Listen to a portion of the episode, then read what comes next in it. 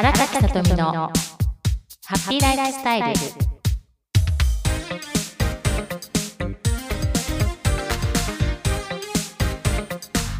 おはようございます。印象とコミュニケーションの専門家荒垣さとみです。本日もよろしくお願いいたします。今回のテーマは質問の効果についてお話しします。皆さんは普段から自分自身に問うということをされていらっしゃいますか？質問をするということですね。例えば何か好きなことを選択するときになぜこれを選んだんだろうとか、まあ、直感的なものもあるかと思いますが、また何かを学びたいとき、自分で何を学びたいのかという質問もいいですし、これから新しい学び、それからこれまでやってきた学びを復習するでもいいんですが、この時にこれから取り組むものから何を学びたいかということなども自分に質問するということもされていらっしゃいますでしょうか。私はこの質問は実はコーチングを学ぶようになってから質問するということをするようになったかもしれません。全くやってないわけではないんだけれども、深く掘り下げるっていうことって正直なかなかしていなかったですね。浅く質問していたって感じ。深く掘り下げるのではなく、表面上を自分で聞いて、あ、ここ行きたいなとか、とにかく楽しい方向が好きだからみたいな感覚的なものでチョイスをしていたっていうこともあります。コーチングを学ぶようになってから私が大切にしていることって何だろうとかこれから先どんな人生生きていきたいんだろうとか初めの頃は働いていく中でどんなこと大切にしていますかとかあなたはあなたの人生で何を得たいですかとか聞かれた時正直、は？って感じでした。ん？どういうこと？みたいな。普段質問されてないから慣れてないんですよ。質問されてきたことがないから、14年間企業で勤めていってもですよ。深く質問を掘り下げられたことってなかったんですよね。だからといって周りが悪いとかそういうことではなく、その環境の中で私なりに意識して実践したきたこともありますが今振り返れば意識していたつもりもたくさんあったなっていうことはやはり感じますよね。まあ、それはそれでいいんですよ。この時気づかなくったって意識して実践していく中で後々気づいていくことっていっぱいあるからそれはそれで私はいいと思っています。その時々やはり気づく自分から気づく自ら学びを見いだすっていうことに私はだんだん変化していったっていう流れではあります。この質問することの大切さなんですが私は企業研修とかセミナーとかそれからグループレッスンの時も必ず聞きます。人に質問することも大事ですし自分に質問することも大事です。実は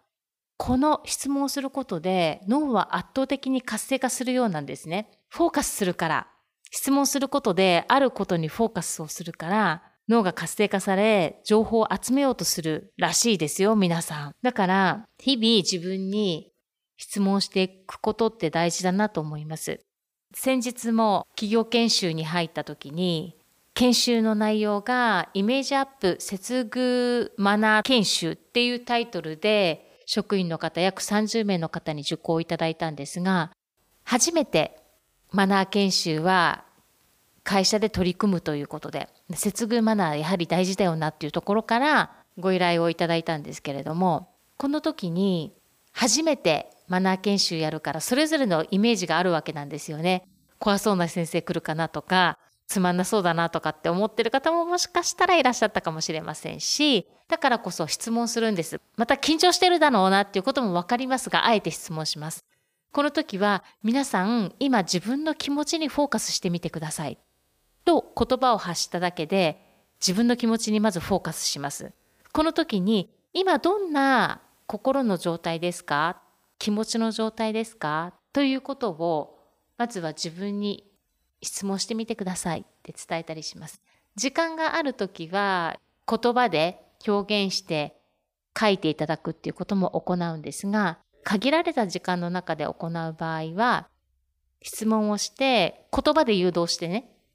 質問していくっていうことを行っていきます。そして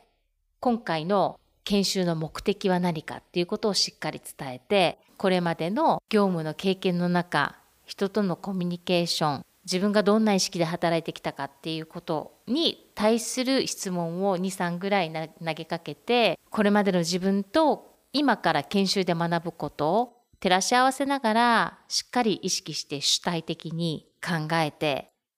気づいて学んでくださいっていうことを伝えた後に研修はスタートしますね。スタート前にどんな言葉を使ったりするのかあるいは質問したりするのかによって受講者の方のフォーカス先が変化されるのでやはり言葉で伝える表現っていうこともすごく重要だなと思います。質問していくということですね。で質問することで自分自身に矢印を向けることもできるし情報を得ることもできるようになっていくんです。意識するから。そのメリットが一つあることともう一つのメリットなんですが私は研修やセミナーを繰り返し行ってきた中で質問をするということは自分のためでもあるし周りのためでもあるなと思ったんです。今そんなこと伝えてますが実は私はもともと質問するのが苦手でした。何を質問していいかわからない。それから質問することで私理解ができていない人と思われるかもしれないって強く思っていた時期は結構長かったと思います。これって後に客観的に見てみるとねぶっちゃけプライドなんですよ。バカに思われたくないとか私はもともと勉強が苦手勉強嫌いだったから本当に高校生の時って赤点取る方が得意みたいな得意って言ってもおかしいですけれども普通に取ってくるみたいな 赤点ね。っていうことで記憶力悪いしって自分で思っていたし勉強絶対無理って思い込んでいたしそういうこともあるからなんか質問するイコール自分の自信のなさとリンクされバカと思われないかとかっていうここはプライドですよね。っていうのが邪魔してたなってすごい思うんです。それを思ったのって本当に私ね独立した後ぐらいですよコーチング学んでいろんな方と話してねそんないらないプライド私たくさん持ってたっていうのに気づいた時に一つ一つ本当にね手放していきました。気づいてないプライドとかもありましたよいっぱい。質問の話からプライドの話にはなってしまいましたけれども恥ずかしいとかっていう気持ちがそう私の場合ですよ。他の方は分かりませんが私の場合は私が持っている一部いらないプライドも邪魔してたなっていうことに後で気づいたということですね。それと同時に先ほどお伝えしたように質問するということは周りのためでもあるなと思ったんです。皆さんこのようなことないですか？質問はしたいけれどもなんかやはり怖くて手が挙げられないとか、人前で話すのが苦手だから緊張するし、とてもじゃないけど聞きたいけど聞けない、後で個別で聞こうという方もたくさんいらっしゃるかと思うんですが、そんな時に勇気を出して手を挙げてくださった方の質問内容が自分自身が質問したい内容と一緒だったら嬉しくありません？そう、私これ聞きたかった。今、質問してくれた方ありがとうって思いますよね。そう思うので、思った経験があるのであれば、皆さんは質問した方がいいです。だって周りの役に立ってるんだもん。質問することに恥ずかしがらずに、こんなことの質問でいいのかなって怖がらずに、勇気を持って手を挙げてね、手を挙げてしまえばもう言わざるを得ないので、まずは手を挙げるという行動から先にして指名されたら質問してみるっていうことをなさってみてください。自分のためだけでなく、周りの人のためでもあります。それから私は、研修やセミナー講師をさせていただく中で、もう一つの視点でありがたいなと思ったのが、受けてる方から質問いただくことによって、私が答えることで私がさらにインプットされるんです。勉強になるの。時には、ここをこう聞いてくるかっていう質問だってあるんです。例えばですよ、これまで質問されたことがなかったケース一つ例を挙げますと、以前に職業訓練入っている時にですね、女性の方からこのような質問を受けたんです。この方は本当に純粋になんでと思って質問しているだけなので、私が逆に気づかされた。どのような質問だったかと申しますと、この時授業だったんですよね。講義があって、印象とか振る舞い、まあ、女性の振る舞いということで面接などもあるので、面接の指導する上で立ち振る舞いという部分でトレーニングを行ったんですね。で女性の座り方男性の座り方ということで一般的に女性だと膝と膝をくっつけてねきれいに座りましょうっていうまたは広げないっていうことで教えてはいくんですけれども人生で初めて質問されました。ある方が「はい先生質問があります」って来てね「どうぞ」って伝えたら女性が膝と膝をくっつけてねきれいに座るっていうことはもちろん分かりますけれども今の時代って女性も男性的な方要するに性同一性障害の方って今いるじゃないですかって今ってそういったことを認められていて例えば中学校では女性がね学ランを着るっていうのも、まあ、男性の制服を着るという男子生徒の制服を着るっていうのも OK になっているところもあるじゃないですか。確かにそうなんです。私が今住んでいる地域娘が通っている中学校では最近から女子生徒も男子が着ている制服を着ていいっていう自由に着ていいですよっていうことになったんですね。ではなぜそんな時代の中に女性は膝と膝をくっつけてね座らないといけないとかそれが正しいんですかって言われたんです。で私ね答えにすごい困ってでその方は別に私に意地悪したくって言ってるんじゃなくって本当に純粋にただ質問してるだけなんですよ。だからそうですねって確かにってこれはもうこれまでのね女性らしさとか、まあ、振る舞いっていう部分で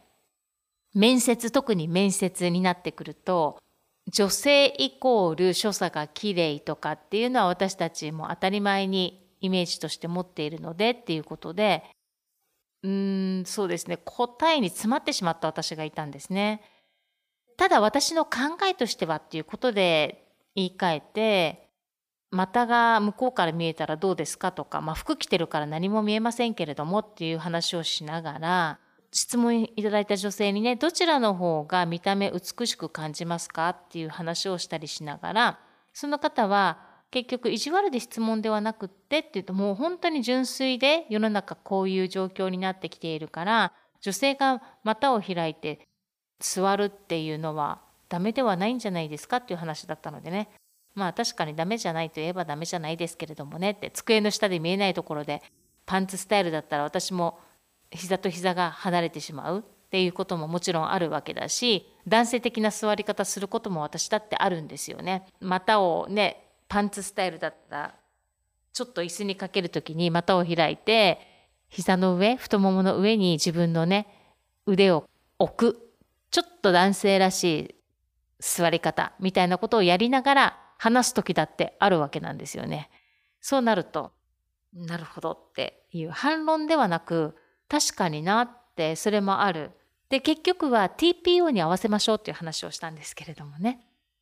だからなんか質問をしていただける疑問を持つということも大事なのかなっては思いました。疑問、議論を深めるという。プラスの意味で議論を深めたり、お互い気づき合えるような質問の仕方をするっていうことはすごく大事なことだなと思いました。質問に関してなんですけれども常に疑問とか質問っていうのを持ちながら過ごしていくと疑うということではないですよ疑問って疑うっていう言葉入ってきますが、まあ、疑ってかかってもいいんですけれども